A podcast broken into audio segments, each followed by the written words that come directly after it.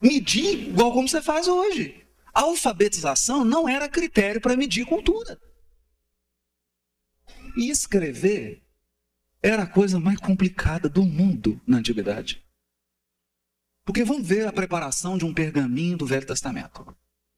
Você tinha que matar o cordeiro. Tinha que matar. Pegar a ovelhinha, pegar o matar ele, comer a carne, tirar o couro, limpar, deixar secar. Depois você vinha, tipo aquele, um, um parecido com um cal, passava naquilo e vinha com uma pedra e ia passando a pedra e passando a pedra para amassar e deixava no sol, depois passava mais cal e passava a pedra e passava a pedra, até aquilo ficar lisinho, lisinho, pronto para escrever. Aí você vinha e cortava para ficar quadradinho, prendia nas pontas para virar um rolo. Você achou que acabou? Vai preparar a tinta. Aí tinha que pegar a planta, fazer os preparos de tinta, arrumar os bicos de, de bambu, de, de madeira, para poder escrever. Já deu para desanimar, não deu? Aí você abre aquele rolo.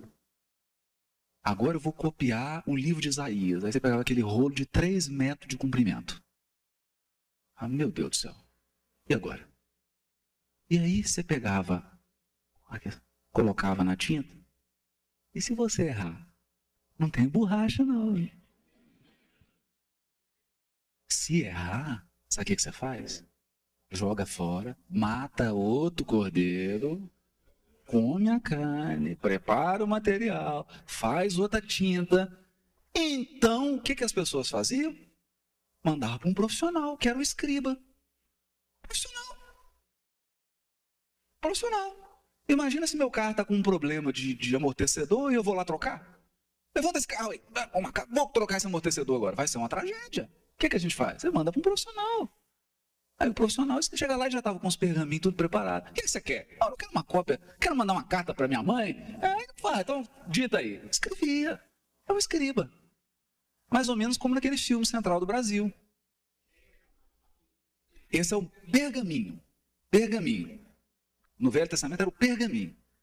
Mais ou menos na época de Jesus, veio a tecnologia egípcia de pegar o papiro. Aí o que, você fazia? Pegava a planta, tirava aquele miolo do papiro, fazia ali uma gororoba, uma massa, colocava assim, prensava, e aí ia colocando as folhas prensadas assim. Ó.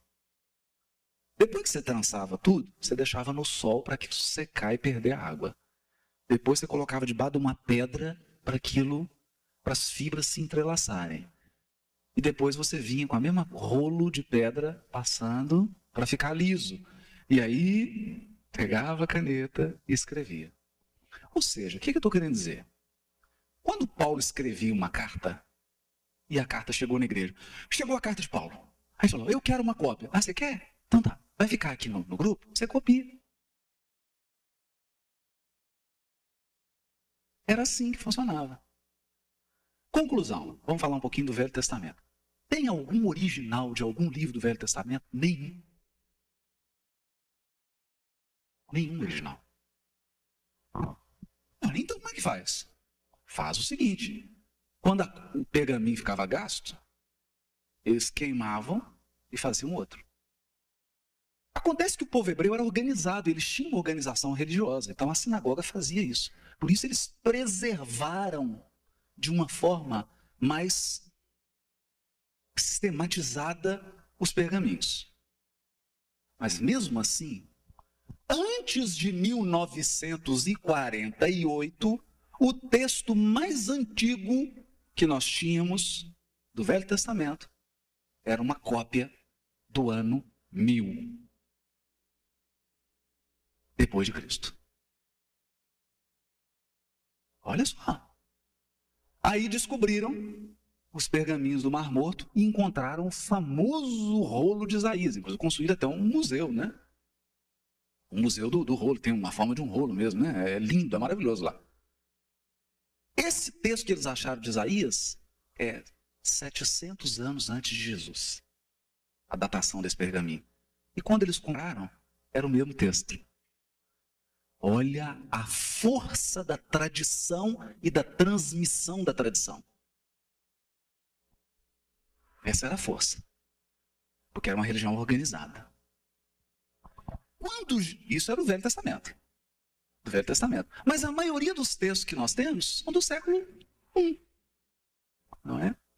E mais, os mais antigos livros do Novo Testamento não do Velho Testamento não estão com os judeus, mas com os samaritanos. A igreja samaritana que os judeus não aceitam, eles eram o mesmo povo, eram daqueles como judeus. Mas eles têm os textos mais antigos, escritos naquele alfabeto antigo que eu falei para vocês, lá do Fenício. O texto deles é mais antigo e tem diferença entre o deles e o, e do, do, do povo judeu. Olha como que a questão é intricada. Mas o certo é que hoje existem edições que comparam esses manuscritos todos do Velho Testamento. Então, onde tem diferença, ele aponta, ó, no Pentateuco samaritano, a palavra aqui é essa palavra. Nós precisamos entender o seguinte. Na época lá de Moisés, o pessoal não estava preocupado em escrever. Ele estava preocupado em contar a história. Estava preocupado em ensinar através da tradição oral. Essa história de a Bíblia diz, o livro sagrado, isso é coisa da reforma protestante. Isso nunca existiu. O texto sempre foi uma base. Nunca foi o ponto de chegada, foi sempre o ponto de partida. E mais, e mais, para fazer essa tradução das cartas de Paulo, o que, que nós descobrimos? Muita coisa que Paulo cita nas suas cartas não está no Velho Testamento. Ele fala de umas coisas, não está no Velho Testamento. Aí nós falamos, meu Deus, onde que Paulo tirou isso? O que, é que os pesquisadores descobriram? Que tinham histórias ligadas aos patriarcas, a personagens do Velho Testamento, que estão na tradição cultural do povo judeu, que está registrado na cultura deles, mas que não estão, são os midrashes, né? Não estão no Velho Testamento. Então nós tivemos que ir lá para comprar esse material, para ler essas histórias que não estão na Bíblia, mas que Paulo cita e que ele conhecia. Porque nós precisamos entender o seguinte: o que está na Bíblia é só a ponta do iceberg. É só a ponta do iceberg. É só o resumo da palestra. É um resumo. Por isso que é preciso ler toda a literatura em volta. É um estudo complexo. Por essa razão, nós temos especialistas em livros da Bíblia. Então você tem pessoa que estudou 40 anos só o livro de Isaías. Só o livro de Isaías. O Evangelho de Mateus, eu tenho 32 comentários do Evangelho de Mateus. Comentários acadêmicos. Alguns comentários têm 3 mil páginas. Universidade de Oxford, de Cambridge, foi o que eu falei com o Severino. Como que você me escreve algo sobre o Sermão da Montanha sem ler os maiores especialistas do mundo que já escreveram sobre o tema? Não pode.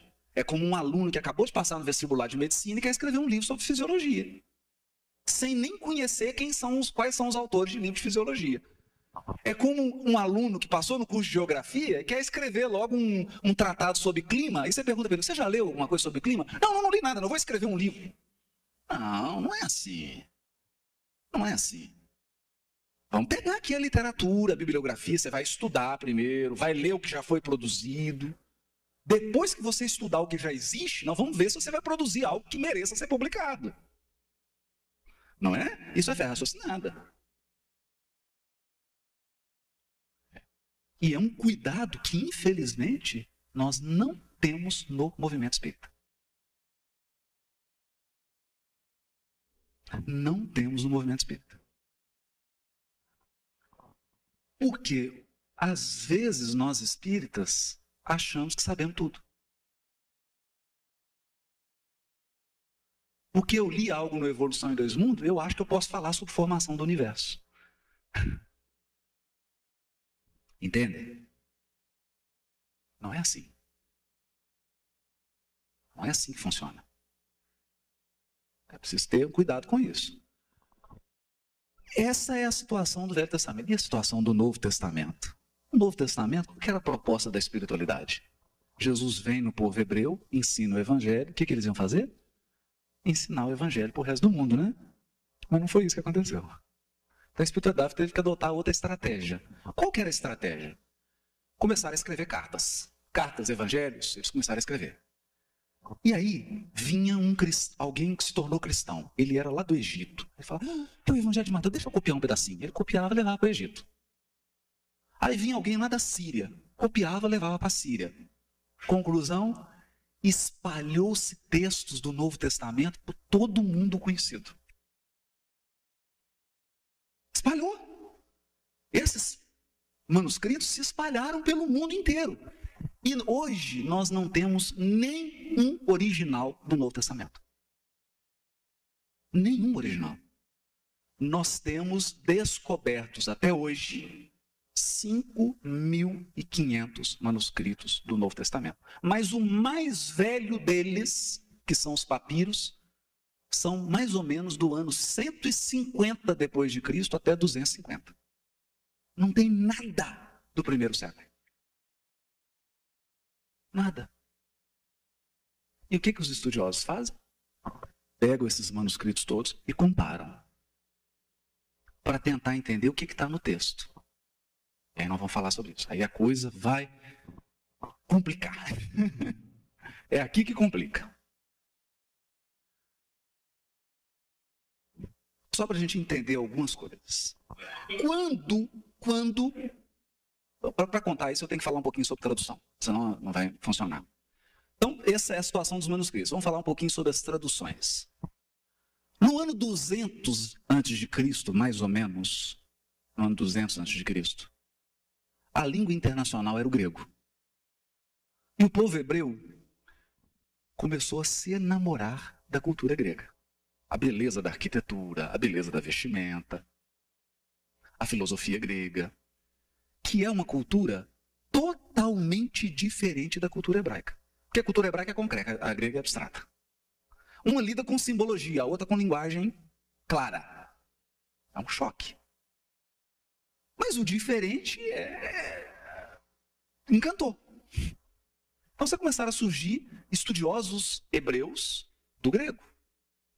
E resolveram fazer o quê? Vamos traduzir o Velho Testamento para o grego. Segundo a tradição, reuniram 72 anciãos e falaram: vamos traduzir. a questão é a seguinte: eles tinham pergaminhos que nós não temos hoje. E na hora de traduzir, como diz lá em Minas Gerais, a porca torce o rabo. Porque a tradução grega do Velho Testamento é muito diferente do Velho Testamento no original. Só que o que, aconteceu? Essa tradução ganhou uma força enorme. Então a tradução ficou mais famosa do que o original. E aí, aí a questão complica. Complica muito, muito. Na época de Jesus, o povão, a maioria, alguns, né? Judeus, não o judeu ali que estava, o judeu que estava em Israel, acho que na sua maioria devia saber um pouquinho de hebraico, que era a língua materna deles, né? É como o brasileiro que vive lá fora, dentro de casa, fala português, sai na rua, fala a língua do país onde ele está vivendo. A gente acredita que fosse assim. Mas o certo é que chegava na sinagoga, Aí o, o rabino ia ler lá o texto em hebraico, ninguém entendia nada, tinha que ter uma tradução para aramaico. Essas traduções para aramaico são os targums. E o targum é tradução livre, é Bíblia na linguagem de hoje. Mas é sensacional. Que explica muitos símbolos que a gente não entende. Você lê no hebraico, não entende. Você lê no targum, é isso então que significa? Os targums. E os apóstolos e os escritores do Novo Testamento, às vezes, eles não usam o texto hebraico, eles usam targums, usam tradução. Paulo, os evangelistas, quando vão citar o Velho Testamento, às vezes citam a tradução grega, porque estão escrevendo em grego. Então a tradução serviu de modelo, ou seja, o Novo Testamento é uma salada de fruta. Tem coisa da tradução aramaica, tem coisa da tradução grega e tem coisa do original hebraico. É uma salada de fruta. E se você não conhece profundamente isso, é foi a conversa com Severino. Você conhecer isso. Precisa ler o aramaico, precisa ler no hebraico, precisa ler na Septuaginta o texto grego e aí estudar. Mas vocês estão achando simples? Está simples, né? Eu vou complicar. Agora eu vou complicar. Mas agora eu vou. Hã? Não. A Septuaginta traduziu só o velho. Mas o novo cita o velho toda hora. E quando ele cita, o que, que ele cita? Na tradução aramaica, na tradução grega e no original.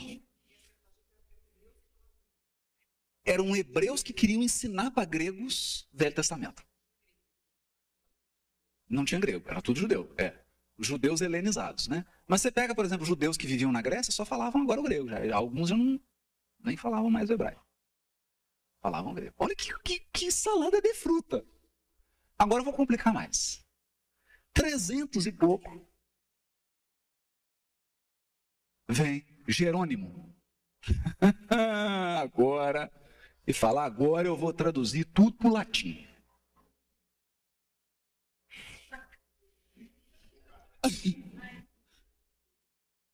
Aí falaram para ele assim, mas já está traduzido o latim que é a tradução do latim antigo. Ele falou: não, eu quero traduzir para o latim moderno. Por isso que chama Vulgata. Aí, ele pegou o original hebraico, os textos em aramaico, os textos em grego, os textos em latim antigo e fez uma tradução para o latim moderno da época, que é a Vulgata Latina. Só que aí mudou tudo. Mudou tudo. Tudo. Tudo.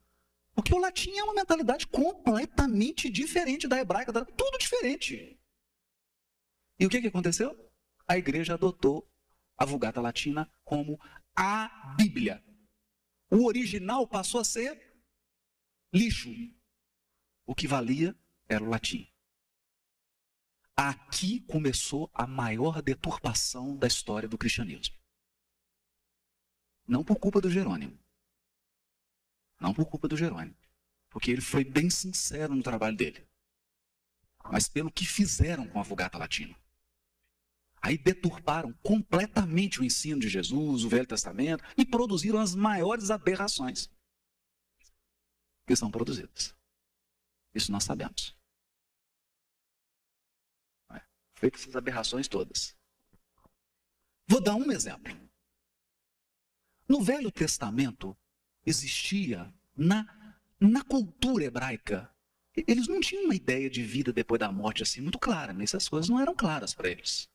Então, para eles existia um lugar chamado Sheol. O Sheol era o lugar onde a alma dos mortos ficavam. Eu não sabia para onde ia, de, de, também não sabia explicar muito, mas era um lugar ali da, da alma dos mortos. Hades grego tem nada a ver com Sheol hebraico. Porque para o grego, o Hades era um lugar em que ficava um espectro, da, não era a alma de quem morreu, era uma espécie de duplo etéreo de quem morreu. Uma energia do que morreu, mas não o quem morreu. Então, a Septuaginta traduziu para Hades. Veio Jerônimo e traduziu Sheol e Hades por, pelo advérbio de lugar infernos, o que está embaixo. E virou o inferno que é hoje. E isso virou um inferno. Um advérbio virou um inferno. Porque infernos é o que está embaixo. E aí a imaginação povoou o inferno. E esse inferno virou o Sheol. Mas não tem nada disso. E o danado é você conversar com uma pessoa, ela tá com a Bíblia em português. Ela fala, a Bíblia diz o inferno, a Bíblia diz o inferno. Fala, mas que a Bíblia, então peraí, deixa eu pegar o original em hebraico. Me mostra onde está inferno aqui. Tem. Porque a pessoa não se dá conta de que ela está lendo uma tradução em português feita no século XX. De um texto que foi escrito dois mil anos, três mil anos atrás. Numa outra língua. Ela não se dá conta disso. Mas aqui também nós temos que fazer uma meia-culpa. Quantos expositores sobem na tribuna aqui e fazem interpretações ridículas da Bíblia? Ridículas. A pessoa não conhece hebraico, não conhece aramaico, não conhece grego, não sabe os originais, pega uma tradução em casa em português e vem para a tribuna espírita criticar a Bíblia.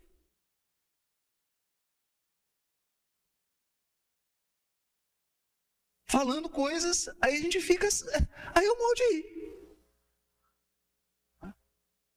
A gente morre de rir. Porque a pessoa não se deu ao trabalho de falar, peraí, é uma outra cultura, quanto que esse texto... Não, não, pega o texto ali, está na tradução, e ele confia cegamente no tradutor. E em cima daquilo, ele começa a fazer juízo de valor, começa a fazer um julgamento do texto bíblico sem conhecer. Nós temos que fazer essa meia-culpa também. É? Porque o Kardec não se manifestava de um assunto que ele não tinha estudado antes. O codificador não fazia isso. A gente pega o livro A Gênese, A Gênese, por exemplo. Ele vai falar sobre um determinado assunto, ele pesquisa as várias teorias que existem, os vários estudiosos, ele. É. E hoje não se faz isso e vai criticando, vai criticando sem entender. Sem entender. Perigosíssimo isso. Muito perigoso. Mas o certo é que a tradução vulgata virou um, um pandemônio. Vou chegar. Me dá três segundos. Chega então Lutero, num momento importante, né? É, o Lutero aí como esse missionário. É, porque quando a gente fala missionário, todo imagina que é um espírito angélico, né? Não, missionário é alguém que encarna com uma tarefa importantíssima para desempenhar alguma coisa, e enquanto ele desempenha a tarefa dele, ele evolui espiritualmente, ele está se aprimorando. O Lutero tinha uma missão. Qual que era a missão? Na época, 1500, você chegava para o padre e falava assim: Ô padre, cadê a Bíblia? É que Bíblia, meu, eu nunca vi Bíblia na minha vida. Bíblia. Mas padre, mas onde que está a Bíblia? Não, a Bíblia está lá no, no Papa. Aqui na igreja não tem Bíblia, não. Aqui nós temos textos que o Vaticano, né? É o Vaticano, né? Que a igreja, que os, os maiorais mandavam, já os textos tudo recortado, em latim em latim. Né? Então você não tinha acesso. O Lutero falou, isso não pode, gente. O povo precisa ler a Bíblia. O povo precisa ter acesso. E ele e aí você começava a ver na igreja, por exemplo, ele falando: olha, aqui agora, hoje, meus irmãos, nós vamos vender uma lasquinha da cruz de Jesus. Aí vinha todo mundo, comprava um pedacinho da lasca, né? E vender, ou cruz grande essa, né? Porque venderam lasca dessa cruz para milhares e milhares de pessoas. Tinha loteamento no céu. Então você vinha, comprava o loteamento no céu, comprava. Era uma exploração, para ninguém conhecia o texto. Então o que o padre falava ali, todo mundo acreditava. Então vem Lutero, que era um clérigo. Eu falei, isso é um absurdo, as pessoas precisam ler no original, precisam checar. E faz a coisa extraordinária que foi resgatar o texto.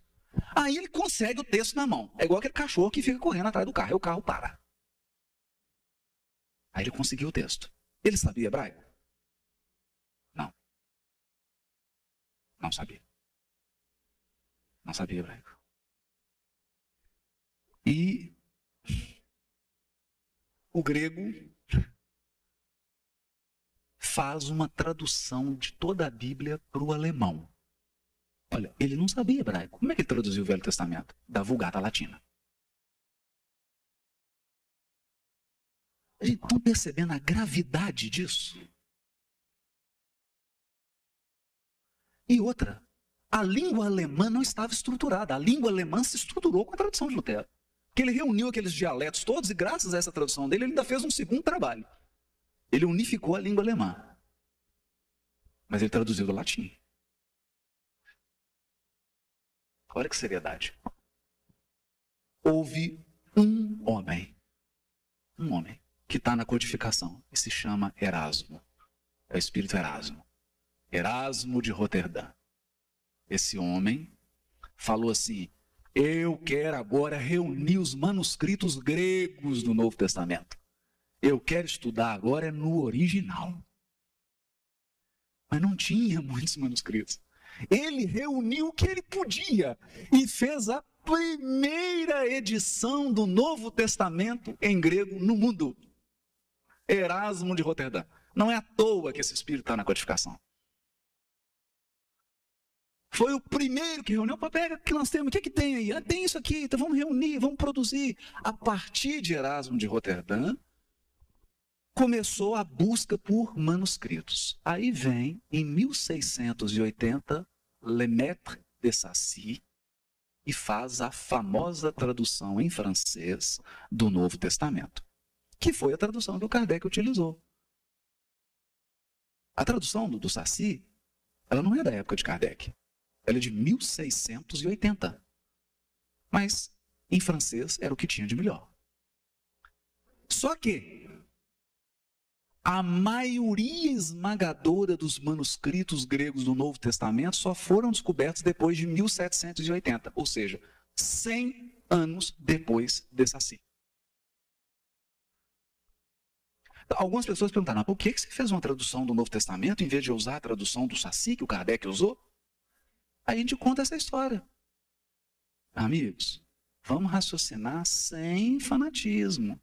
Saci não tinha os manuscritos que nós temos hoje. A tradução dele caducou. Não reflete o estado atual do conhecimento. Era o melhor que tinha. Era o melhor que tinha. Mas o certo é que em 1780, um outro missionário chamado Tischendorf, era um protestante rico, milionário, e esse homem falou o seguinte: agora eu vou dedicar minha vida a encontrar manuscrito do Novo Testamento ao redor do mundo. E aí tem coisas fantásticas sensacionais. Ele estava andando no Egito, tinha um menino cheio de daqueles vasos de barro. E, e o menino falou: é pergaminhos, é 5 é por 1, um, 10 por, por 3, né, por 2. Ele viu aqui e falou: meu filho, o que você está vendendo? Estou vendendo uns, uns papiros aqui e tal. Olha que o Tischendorf olha, era tudo papiro do Novo Testamento, gente. Os papiros mais antigos que nós temos hoje. Comprou tudo do menino, né? Comprou tudo. Eu faço, eu vou comprar tudo. Olha, o menino deve ter eu até a orelha, né? E ele mais ainda. Foi a maior descoberta de papiro da história da humanidade. Os papiros mais antigos do Novo Testamento, desde do ano 150, 170, 200, foram encontrados. Ele foi para o mosteiro no Monte Sinai, está lá conversando com os monges. Tá? Foi deserto, faz muito calor, mas de noite foi gelado. Começou a esfriar, os monges falaram, vamos fazer uma fogueirinha? Bom. Aí lá os monges voltando com um pergaminho grandão. Vamos fazer uma fogueirinha aqui. O que, que é isso? Não, tá aqui não, vamos queimar para esquentar. A hora que ele orou, era um pergaminho de toda a Bíblia. Em pergaminho, que é o sinaítico, que é um dos textos mais importantes. É, é um dos nomes. Ele, que depois que ele achou esse, a igreja descobriu um que estava catalogado errado na biblioteca da igreja. Estava catalogado errado. Aí descobriram um semelhante. São os dois mais importantes manuscritos do Novo Testamento que nós temos.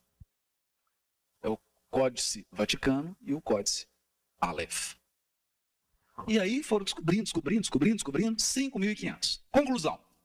No século XX, começou, começaram a surgir pesquisas desse material. Vamos pesquisar, vamos pesquisar. Em 1950, reuniu-se duas comissões de notáveis uma na Alemanha, outra nos Estados Unidos, depois elas se reuniram numa comissão só, para fazer a edição do texto grego. Nós vamos editar um texto grego do Novo Testamento, baseado nos 5.500 manuscritos que nós temos. Algo que seja atual. E isso foi publicado. Pasmem. A edição definitiva, 1984. Quando esse texto foi publicado, começou um movimento mundial de tradução de Bíblia, a partir desse material. Porque agora, essa edição crítica do Novo Testamento é o texto grego mais confiável que nós temos hoje. Então começou-se a fazer traduções e a revisar traduções, baseado nesse, nessa publicação, que é o que nós temos hoje mais moderno. Eu não estou falando que é perfeito, eu não estou falando que não tem defeito, não é isso. Mas é o que tem de mais moderno, é o que tem de academicamente, cientificamente mais atual. E aí começou os projetos. Bíblia de Jerusalém, tradução ecumênica da Bíblia, nova versão internacional nos Estados Unidos, revisão do João Ferreira de Almeida, revisão do Padre Figueiredo, que é a outra tradução que tinha. As Bíblias todas começaram a ser revisadas, porque agora o material era outro, tinha enganos, equívocos precisavam ser desfeitos. É? Então, quando nós começamos, sentamos lá na FEB, qual a tradução que nós vamos usar? A pessoa fala assim: ó, a tradução do João Ferreira de Almeida. Por quê? Porque é que Emmanuel utilizou. Então, peraí. Quando que Emmanuel escreveu os livrinhos dele comentando o Evangelho? Na década de 40. Qual tradução que tinha no Brasil disponível para as pessoas? Só João Ferreira de Almeida.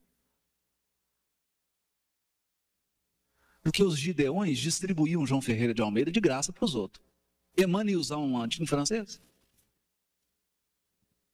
Qual a tradução que ele usou? Que as pessoas tinham na mão. É. Então, isso é argumento de fé cega. Aí a pessoa fala, mas o João Ferreira de Almeida é muito bom. É. Ele é atual. Eu falo assim, quando que João Ferreira de Almeida traduziu a Bíblia dele? 1680 também. E eu, eu, quando eu contava isso, algumas pessoas assustavam. Meu Deus, ele morreu? Ninguém me falou. O João Ferreira de Almeida morreu? Eu achei que estava vivo. Já desencarnou? Já, em 1680. 1680. Agora, pasmem. João Ferreira de Almeida não sabia hebraico. Não sabia hebraico. E há dúvida se ele sabia grego. ele não terminou o Novo, o Novo Testamento, ele fez uma parte, ele conseguiu fazer uma parte, o Velho ele não terminou. Quando ele fez o Novo Testamento, ele mandou para os, para os religiosos holandeses, que eram os que onde ele havia se formado, e ele fica bravo porque os, os, pastores holandeses que estavam financiando a tradução que foram professores dele alteraram tudo que ele fez. Ele ficou bravo, escreveu umas cartas xingando cobras e lagartos. Mas a tradução João Ferreira de Almeida que veio até nós foi a que os holandeses mexeram que o João Ferreira de Almeida ficou bravo. Foi a adulterada que chegou até nós, não a original que ele fez. E a do Velho Testamento foi terminada por outras pessoas. E depois que ele morreu, 1680, 1780, 1880, 1980, tem mais de 300 anos. O português que o João Ferreira de Almeida traduziu é o português do Dom Diniz. Para a gente ler o original da tradução do João Ferreira de Almeida, eu preciso de uma tradução. Não é o nosso português. A gente está como é que o assunto é complicado? Por isso, uma tradução. Por isso essa tradução. Por isso essa tradução. Quando nós nos propusemos a fazer o trabalho da tradução, nós tivemos que assumir algumas linhas de trabalho. Primeira decisão tomada: não será uma tradução espírita. Não é uma tradução espírita. Ah, mas por quê? É uma tradução feita por um espírita, mas ela não é espírita. Porque senão nós espíritas seríamos acusados de estar fazendo uma tradução interesseira, deturpada. Não.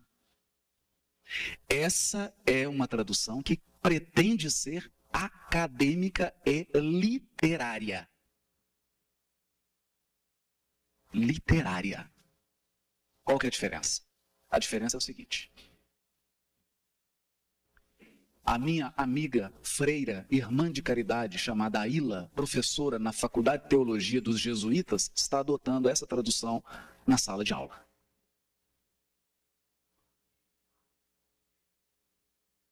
Por quê? Tem nada de espiritismo aqui.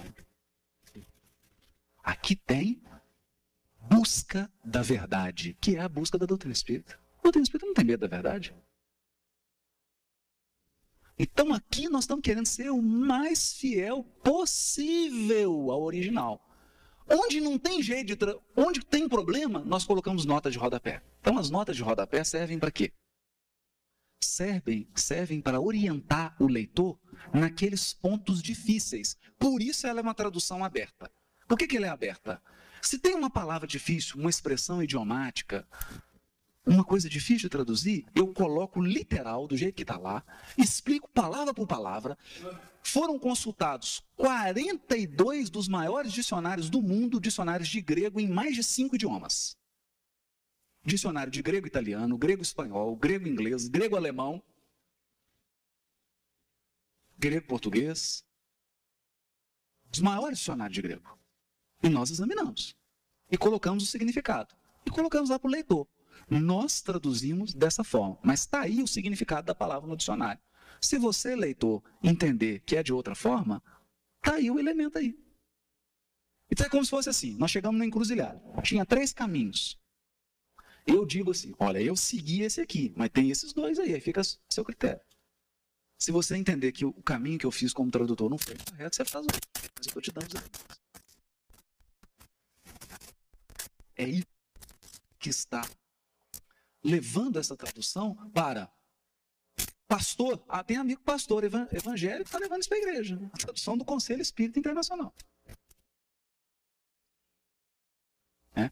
Padres, judeu. Por quê? É a força que essa tradução tem no sentido de dizer assim: nós estamos fazendo um trabalho que é um trabalho que pode ser sustentado em qualquer universidade do mundo.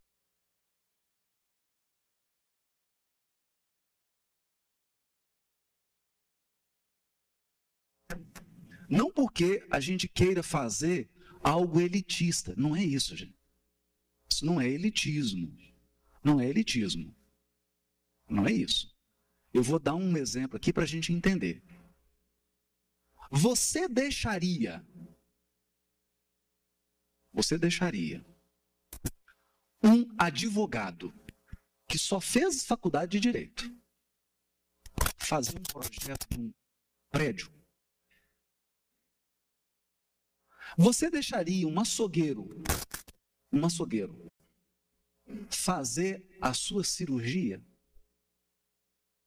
Ele não mexe com faca, ele não corta. Você deixaria? Você não deixaria. Eu estou desmerecendo o açougueiro? Não. É cada um na sua área. Cada um na sua área. Então aqui significa o seguinte: significa que para você abordar um tema, primeira coisa que você tem que se perguntar: alguém em algum lugar do mundo, em alguma época, já escreveu sobre esse assunto? Alguém já estudou esse assunto? Aí você descobre assim: já, já estudou.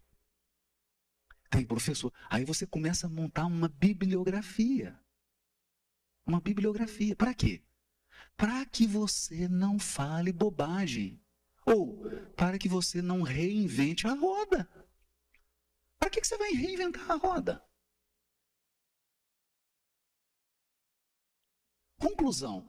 Esse trabalho da tradução, ele, ele é um trabalho que é a ponta do iceberg. Ele começou com uma biblioteca. Nós começamos a montar uma biblioteca de cristianismo, que hoje tem 4 mil volumes. Depois nós fomos para Jerusalém e trouxemos a biblioteca hoje, que é uma biblioteca que a gente está num projeto com a Federação Espírita para disponibilizar isso para pesquisa, né? Para tornar isso público, que é um instituto que vai abrigar essa biblioteca, vai fomentar a pesquisa, vai fomentar a união de judeus, muçulmanos, católicos, espíritas, protestantes para pesquisa séria, para busca da verdade. Tem, temos esse projeto. A biblioteca de judaísmo é a mais completa da América Latina. Nenhuma sinagoga do Brasil tem uma biblioteca de judaísmo mais completa do que a nossa. Que vai ser da FEB. Sério? Aí, quando um rabino vê um negócio desse, ele fica assustado. Ele fala: Isso é sério. Isso é sério. Porque nós temos que evitar, gente, a abordagem mística dos assuntos. Isso é que é gravíssimo. Então a pessoa vai ler alguma coisa. Ah, por exemplo, vou dar um exemplo. Vou dar um exemplo. Alguém nesse mundo de meu Deus deve ter tomado um chá alucinógeno. Entrou em coma e escreveu um tal de um Pai Nosso em aramaico. Né? Eu não sei se foi chá alucinógeno, se foi alguma substância entorpecente, eu não sei que a pessoa estava muito louca. E esse Pai Nosso saiu espalhando aí na internet. Hoje, o que eu recebi de e-mail de companheiro espírita, acreditando que aquilo ali era o Pai Nosso mesmo, em aramaico.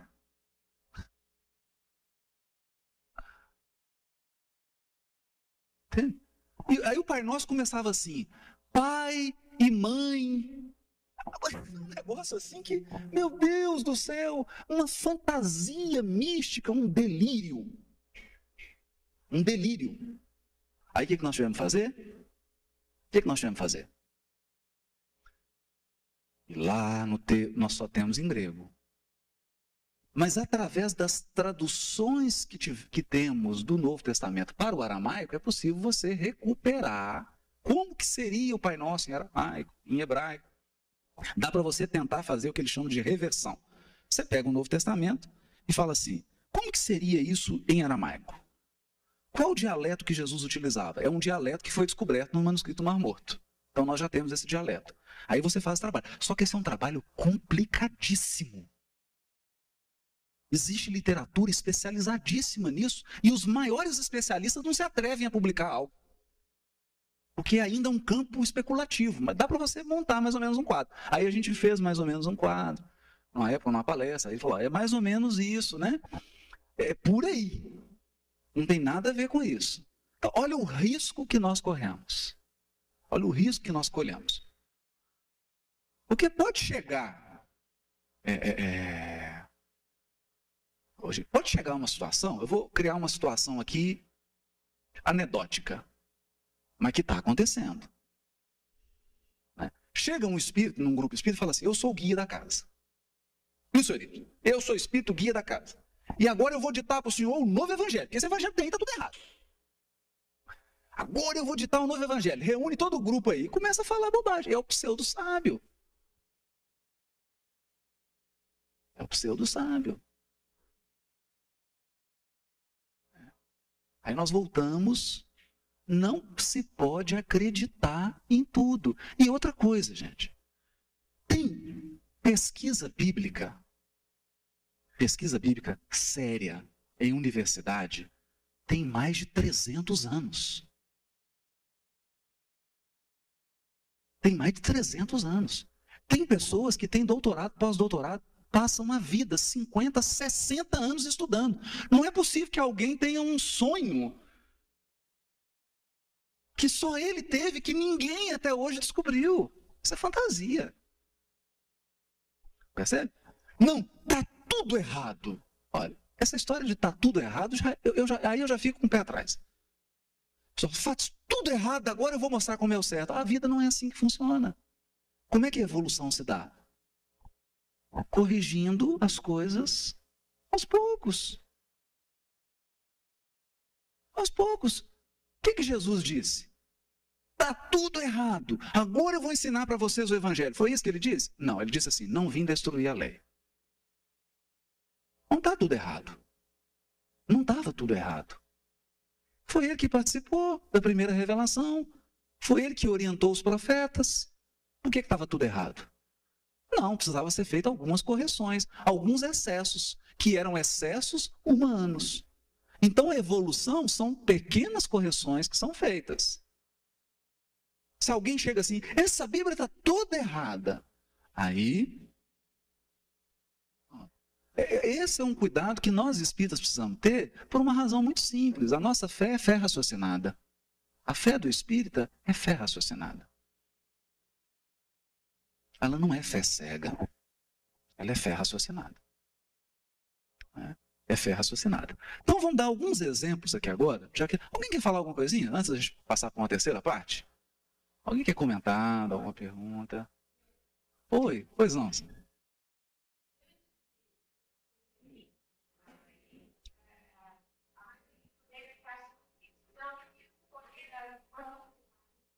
Isso.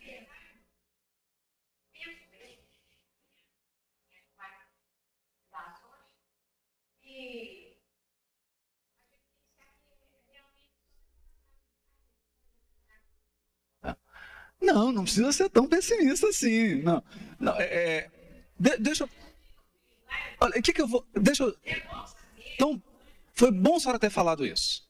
Foi bom a senhora ter falado isso. A senhora pega aqui essa tradução que nós fizemos, compara com a Bíblia de Jerusalém, compara com a João Ferreira de Almeida hoje, revisa. Não tem tanta diferença assim. Não tem tanta diferença assim. A senhora vai ver aqui em alguns pontos só que tem diferença. O que eu estou tentando dizer é o seguinte: tirando essas traduções na Bíblia, na linguagem de hoje, é que ali é, é interpretação, né? Mas as traduções, elas têm um grau de fidelidade que nós podemos confiar. Tem por exemplo, a Bíblia de Jerusalém, porque aqui não está pronto ainda, né? A Bíblia de Jerusalém, Bíblia do Peregrino, do Alonso Shekel, que tem notas, tradução ecumênica da Bíblia são Bíblias confiáveis, é material sério ler. Tem muita coisa séria. Pode ir sem medo. Pode ir sem medo. Apenas com um cuidado. Naquele, naquelas passagens que viraram dogmas da igreja, sinal vermelho. Cuidado. Porque ali tem profundas deturpações. Agora, eu vou dar o exemplo para a senhora do grande mestre Allan Kardec. O que, que ele fez? Evangelho segundo o Espiritismo. Ele ficou discutindo virgindade de Maria? Corpo de Jesus? Não. Ele ficou discutindo trindade? Não. Ficou discutindo batismo? Não. O que, que ele discutiu? Amar ao próximo como a si mesmo. Isso está inalterável em qualquer tradução, está lá. Perdoar 70 vezes 7, está em qualquer tradução, está tá lá. Então o que, que eu vou dizer para a senhora? 90% está preservado intacto. Intacto. O que tem preservado no Evangelho é, já dá trabalho para mil anos para gente, para viver. Para viver. Então foi muito bom o que a senhora disse. Por quê? Certa vez eu fui procurado e a pessoa perguntou assim: Olha, eu queria sentar com você aqui para discutir sobre corpo de Jesus, que não sei o quê, tem corpo fluídico. Então, eu falei assim, companheiro, o dia em que não tiver nenhuma criança abandonada no Brasil, o dia que não tiver nenhuma desigualdade social no Brasil, o dia que todas as pessoas forem caridosas, misericordiosas, evangelizadas, nós vamos alcançar o direito de discutir o corpo de Jesus. Por enquanto, nós não temos esse direito. Porque o tempo que eu gasto discutindo isso é o tempo que o meu semelhante está sofrendo, aguardando a minha ajuda. Então foi bom a senhora ter falado isso. Quando a gente faz esse trabalho, é um trabalho ingrato. Né? É um trabalho ingrato. Isso. Por isso que eu não me iludo. Tem minhas atividades dentro do grupo espírita, tem minhas atividades assistenciais, tem as minhas práticas, culto no lar, culto no coração, né? vivência do evangelho. Estou tentando. A gente vai fazendo esforço para melhorar, porque isso é que é importante. Mas também eu não poderia falar assim, ah, então não vamos estudar, não vamos pesquisar, porque aí a gente fica vítima da manipulação de quem estuda. Então eu acho que nós espíritas precisamos ter algumas pessoas pesquisando, estudando, para que os espíritas não sejam vítimas de mal intencionados que estudam, que têm bolsa de estudo, porque os nossos irmãos cristãos têm faculdades, dão bolsas de estudo, a pessoa fica a vida inteira estudando, para quê? Para repetir os dogmas. Para manter as pessoas na escravidão. Então, eu acho que nós, isso não é para todo espírita. Nós precisamos de um grupo de pessoas, sim, que faça esse trabalho árduo, Geralmente é gente que tem compromisso, que adulterou lá atrás, aí vem com esse carro, né? É isso. A gente fica mexendo lá em manuscrito, atrapalhando tudo, agora tem que vir fazer tradução, né? Ficar, é isso aí. É karma. Consertar o que bagunçou lá atrás. Né? Consertar o que bagunçou lá atrás. É da lei. É da lei. Para quê? Para que nós espíritas não ficamos, não fiquemos hipnotizados pelos mal intencionados. Mas aqui na nossa casa espírita, nós já temos evangelho suficiente para cinco séculos. Cinco séculos. A senhora pode depois comparar todos os textos que estão no Evangelho segundo o Espiritismo com essa tradução aqui. Mudou muito pouco. Por quê? Porque Kardec foi genial, ele só tirou o espírito da letra. Ele nunca ficou preso na letra. E quem não fica preso na letra, já dá um salto adiante. Ele não entrou. Não é bonito isso? Então a senhora pode pegar o Evangelho com o Espiritismo de ponta cabeça, virar de cabeça para baixo, que está tudo puro ali. Está tudo puro. Tudo puro. Onde tinha pegadinha, os Espíritos protegeram Kardec sem ele perceber. Paulo, não entra nisso não. Não entra nisso. E ele foi fiel e produziu essa obra extraordinária que vai fazer aniversário em 2012. É? Então ele é sincero. É, a casa é minha e eu criei uma seita derivada do Espiritismo. Eu sou o guru, essa é a seita, você fica se você quiser. Né? Foi nossa.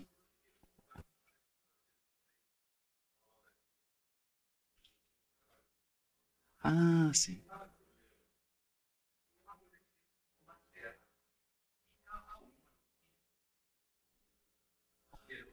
Tem, tem alguma coisa escrita por ele. Ele, ele tem até uma obra que é uma. A, a... Nossa, coitado. Coitado. E tinha momentos que ele fala que ele parava assim e falava: Meu Deus, me ajuda que eu não sei para onde eu vou. É. Mas aí é onde eu digo: eu não acho que a deturpação esteja na tradução do Jerônimo em si. Ele fez o que era possível, mas o uso que se fez disso foi abusivo. O grande problema, na verdade, a verdade seja dita, o grande problema não é tanto da tradução, é da interpretação. Porque existem interpretações que dão nó em pingo d'água. Você pega um pingo e dá um nó. Desvia.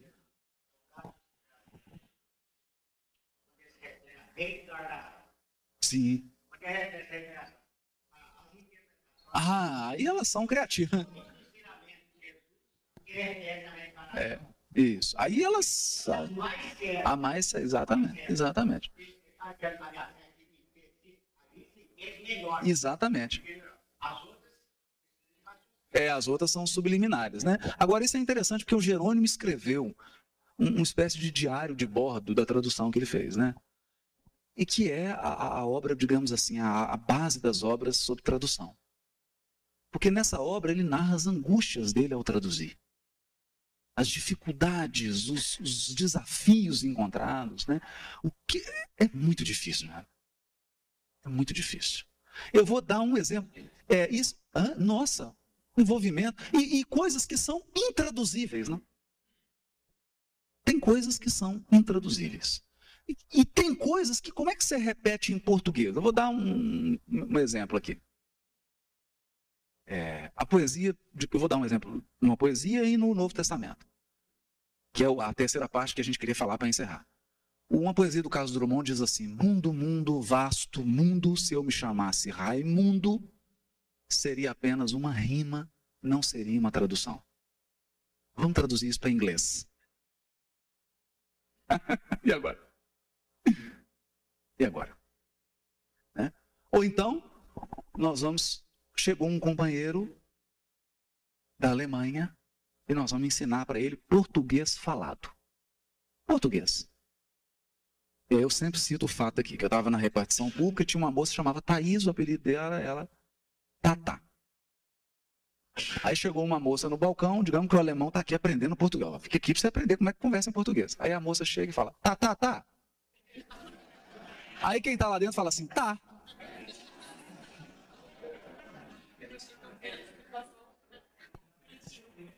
Hã? Não é? Tá, tá, tá, tá. Aí o alemão vai olhar com um olho arregalado desse tamanho. E vai, aí você vai falar para ele, isso é o português coloquial. português coloquial. Não é? Agora eu vou dar um exemplo aqui. Eles vêm até João Batista, alguns fariseus, saduceus, para serem para conversarem com João Batista. E aí dizem para João Batista assim: Olha só, está na discussão. Para você dizer que mas nós somos judeus genuínos, né? É igual quando você diz assim, mas eu sou gaúcho genuíno, eu sou paulista genuíno, eu sou mineiro da gema, né? E para falar isso em hebraico, eu sou judeu mesmo, eu sou hebreu, eles falavam, eu sou filho de Abraão. Ben Abraão. Filho de Abraão. É uma expressão idiomática. Uma expressão idiomática. E Abraão, na tradição do povo, é tido como a pedra, a rocha, porque ele é o patriarca por excelência. Então, filho de Abraão são os filhos da rocha, os filhos da pedra. Ele chega e fala isso para o João Batista, né? Ah, você mistura. Você tá, nós somos filhos de Abraão. Aí ele fala assim: olha que genialidade. João Batista vira e fala assim: ó, vocês não fiquem envaidecidos, não. Porque até dessas pedras Deus pode levantar filhos para Abraão. Filhos de Abraão. O que, que ele quis dizer? Ele fez um trocadilho. Pedra é abanima. Filhos é banima. Então ele falou assim: até dessas abanim, Deus levanta banim para Abraão.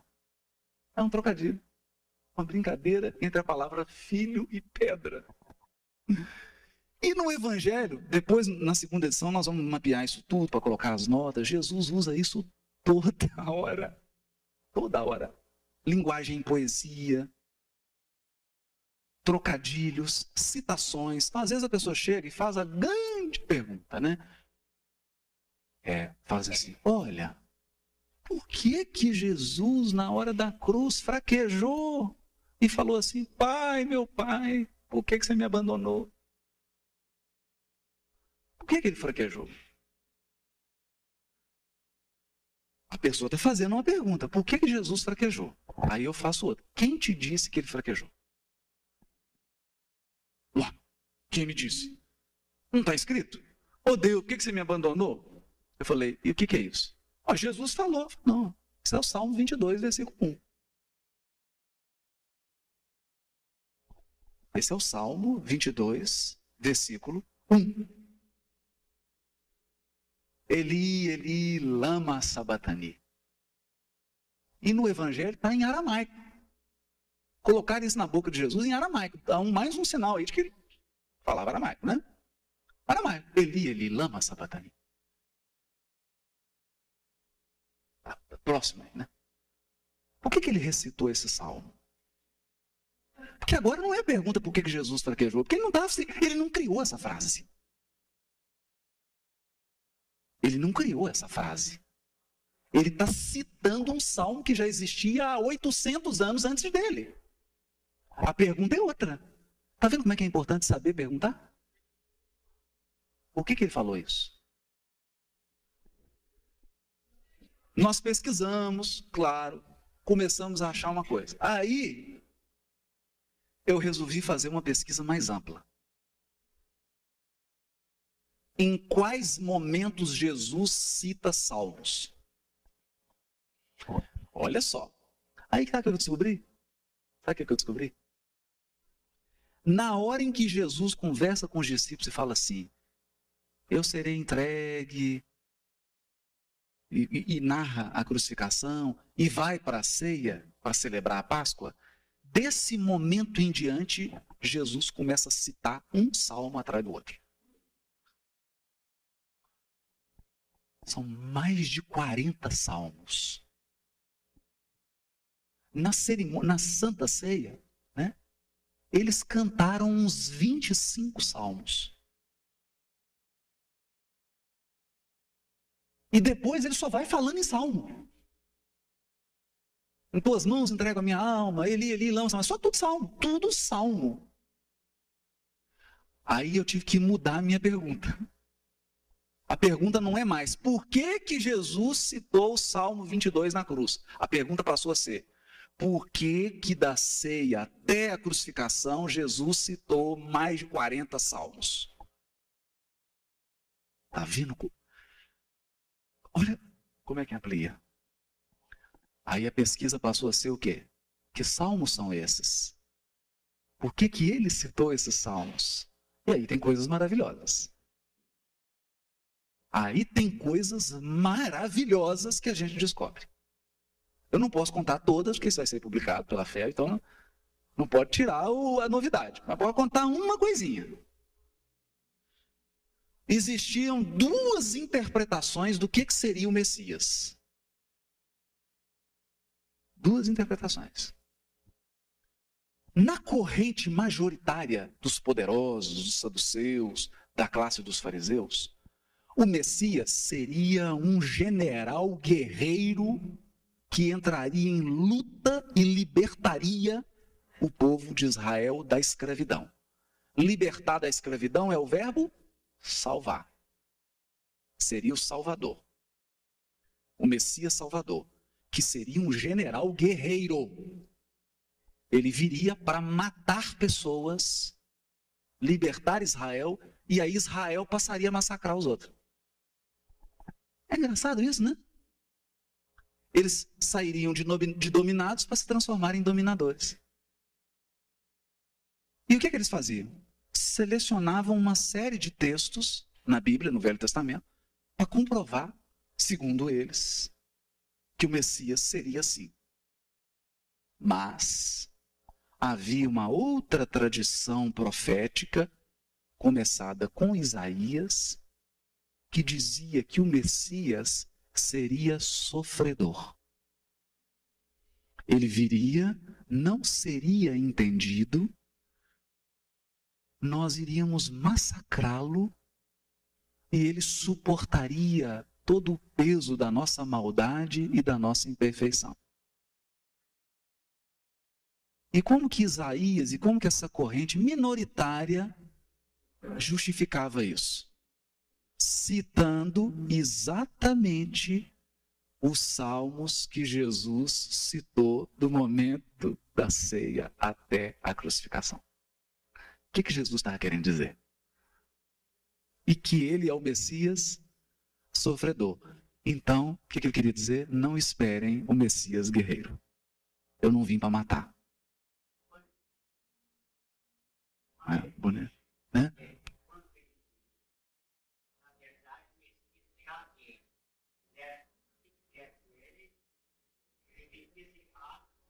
É, aí é, é, o João Batista. É, não tem o Messias, né? É na verdade, Elias já veio. Né? É o Elias, não é o Messias. Né? Então, o que, que. O que, isso é muito forte. Isso é muito forte. E o salmo principal que era citado, que era na época entendido como salmo messiânico, era o salmo 22. Que é Deus, meu Deus, por que me, me abandonastes?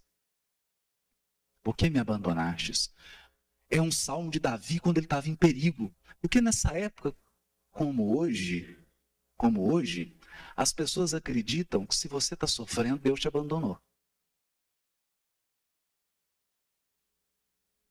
Né? Que se sua conta, se o seu cheque especial está no negativo, é porque os espíritos pararam de te proteger. É que se alguém na sua família está doente, você não tem mais proteção espiritual. A gente acredita nessas coisas.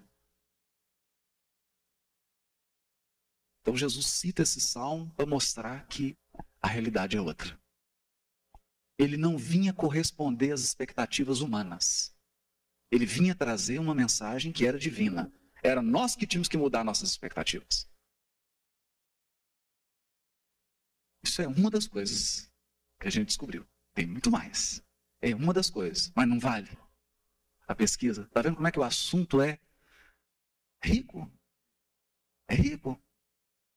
Aí tem gente sobe às vezes na tribuna espírita para falar assim: oh, Jesus ficou fraco, até Jesus fraquejou. não é? Isso é sofisma. É sofisma.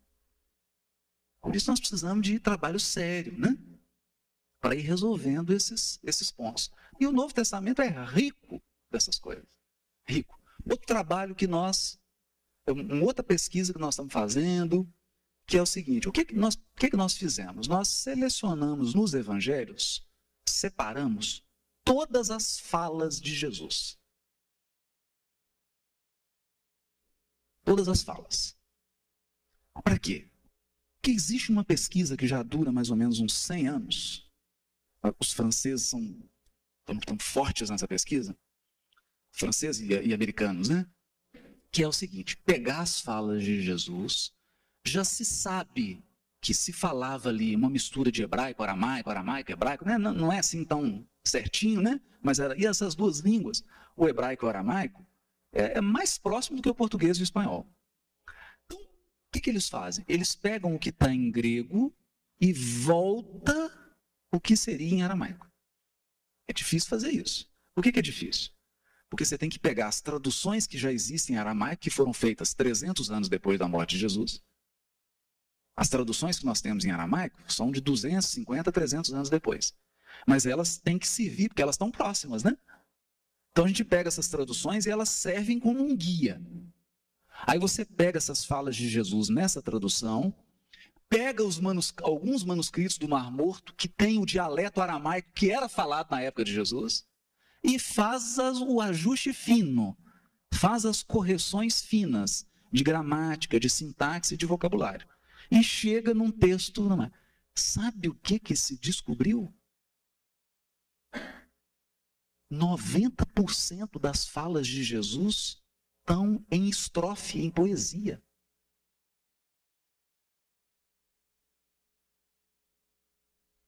Quando Jesus abria a boca, era um poema.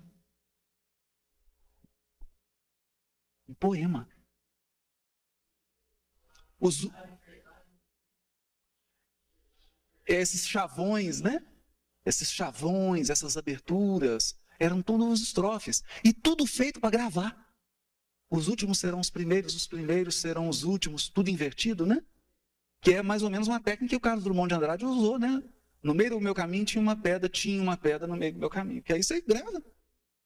Os últimos serão os primeiros, os primeiros serão os últimos. Esses trocadilhos, palavras. É mais fácil passar um cabo no fundo da agulha, por quê?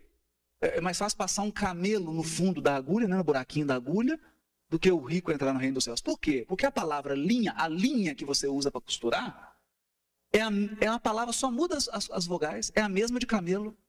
Então ele fez um, um jogo de palavras, que era um ditado que existia na época. Então nós estamos pegando isso tudo, esses trocadilhos, essas estrofes, essas poesias, Aí a pesquisa continuou e o pessoal estuda mesmo, né?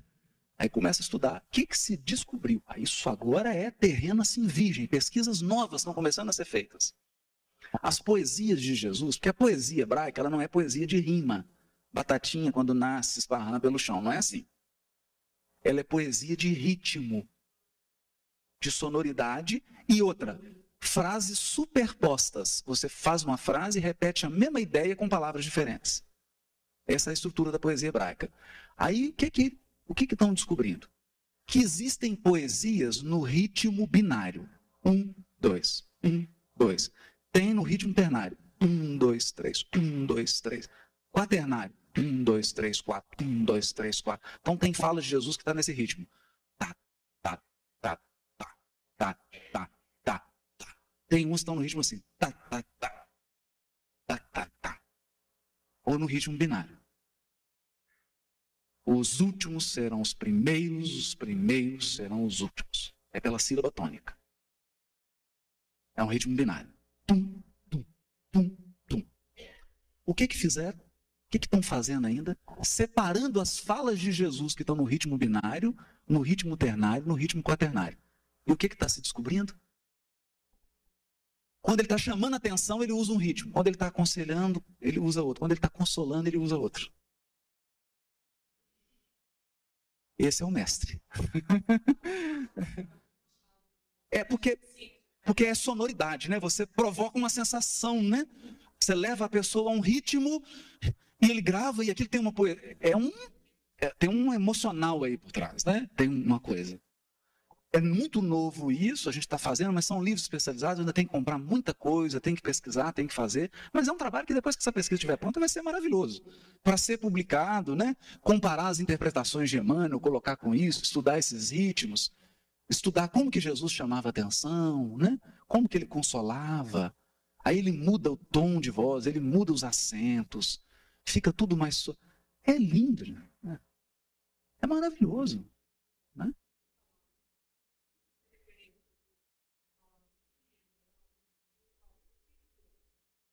Porque filho do homem é uma expressão idiomática do hebraico que é Ben Adam.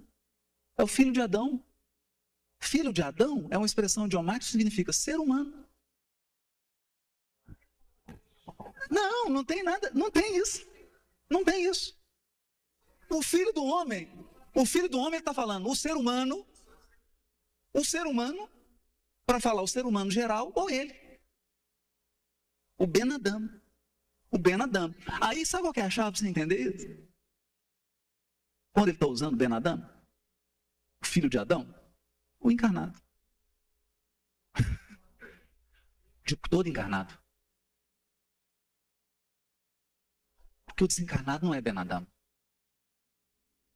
Qual é a característica de Adão? É ter o corpo físico. Então, filho de Adão é o que vem Adão. É a expressão idiomática. Ah, pois é. Não, não tem nada. Não tem, não tem nada. O que ele está dizendo é, é, é, o que ele está fazendo uma referência a ele, mas não eu sou filho do homem, filho do homem é uma coisa especial. Por quê? E aí que vem a pesquisa. Quando o Joseph Fitzmyer começou a estudar o fundo aramaico do Evangelho. O Fitzmyer é o que deu assessoria para o Mel Gibson no filme Paixão de Cristo. É considerado um dos maiores especialistas em aramaico do mundo. É um padre católico, não é um padre nova, é, não é Nova York, não. Esqueci agora o estado do, da América onde ele vive. E aí escreveu-se artigos profundos em que mostrou isso. A expressão filho do homem é uma expressão idiomática, o ser humano. Às vezes Jesus se refere a ele como ser humano. Né? Então, o que, que, é isso? É a substituição do pronome pessoal. Em vez de falar eu serei entregue, ele fala o homem será entregue. O homem, ele fala dele mesmo na terceira pessoa. Agora, se você me perguntar por que, que ele está falando na terceira pessoa, dá um seminário. Porque ele não é guia e modelo? Ele não é guia e modelo? Então, o que, vai acontecer com a gente? é isso. Né? O Ben Adão. É a mesma coisa o nascido de mulher. É uma expressão idiomática. Gente, não se interpreta expressão idiomática. Isso é que torta a cabeça da pessoa, que às vezes a gente vê espírita interpretando nascido de mulher, nascido de mulher é expressão idiomática. Você interpreta engolir sapo? Assim, ah, vou engolir o sapo. Aí peguei o sapo, abri a boca, engoli chover canivete? Não interpreta. Aí na hora que vai interpretar evangelho, interpreta o nascido de mulher. Vou dar um exemplo aqui. Uma vez eu estava, ligou lá em casa, um grande companheiro, falou, Haroldo, eu estou apertado aqui, Haroldo, me socorre. Falei, o que, que foi? Nós estamos aqui no estudo do evangelho sistematizado, no estudo sistemático do, do evangelho na casa espírita, chegou um novato aqui, né? E nós estamos estudando a passagem do João Batista, que Jesus fala assim: Que fostes ver no deserto? Uma cana agitada pelo vento. Aí um novato levantou a mão. Pô, mas no deserto não tem cana, não?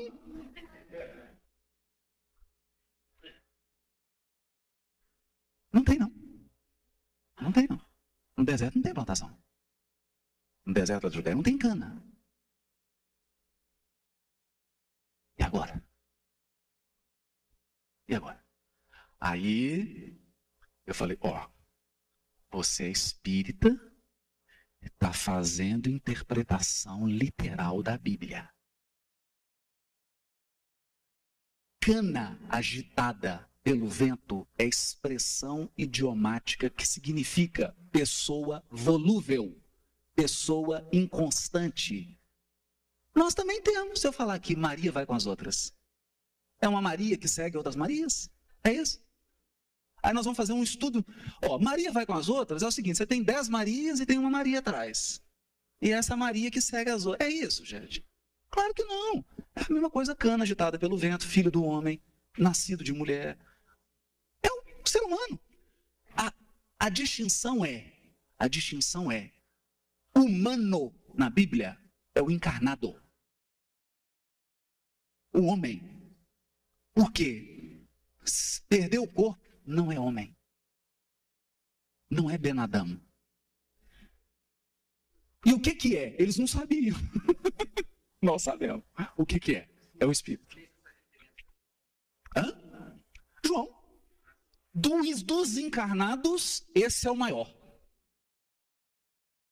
Dos encarnados, esse é o maior. Olha, ele é o precursor. Esse é o maior. Mas no reino dos céus, que, que é reino dos céus? Olha, o espiritual, né? Na parte espiritual, ele é o menor. É a diferença. Isso é muito bonito, né? Mas aí dá uma. Pois não? Isso.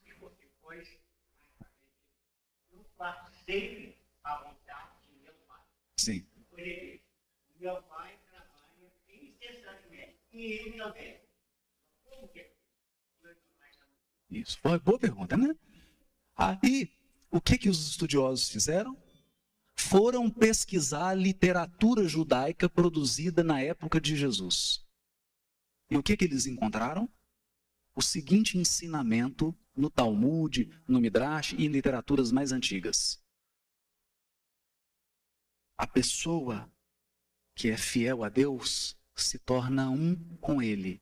E o discípulo que é fiel ao Mestre se torna um com Ele. Isso não é um privilégio de Jesus. Está lá na literatura. Mas como foi ensinado para a gente um cristianismo deturpado, nós criamos essa ideia de trindade.